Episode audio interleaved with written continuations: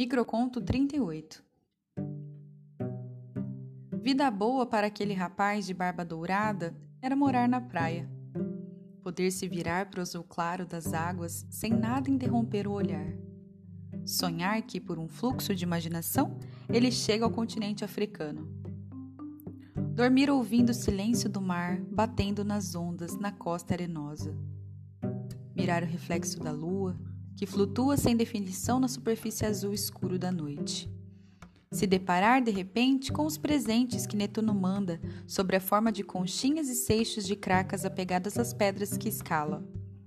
Comer milho cozido com lascas de manteiga derretida do vendedor ambulante que passa com a matraca. Vida boa para aquela moça de cabelos platinados era viver na serra com as divisas cantadas, circundadas por montes e montanhas imponentes. Criar vaca, bode, ovelha, galinha da Angola. E aprender a fazer pão caseiro e queijo branco. Escutar o silêncio profundo de uma folha roçando na outra e os gemidos agudos do triscar do bambuzal. Sonhar com seres de uma perna só e com asas que se divertem na solitude e brincam de travessuras arriscar o medo imaginário em queda livre pelas águas transparentes que caem em verticalidade.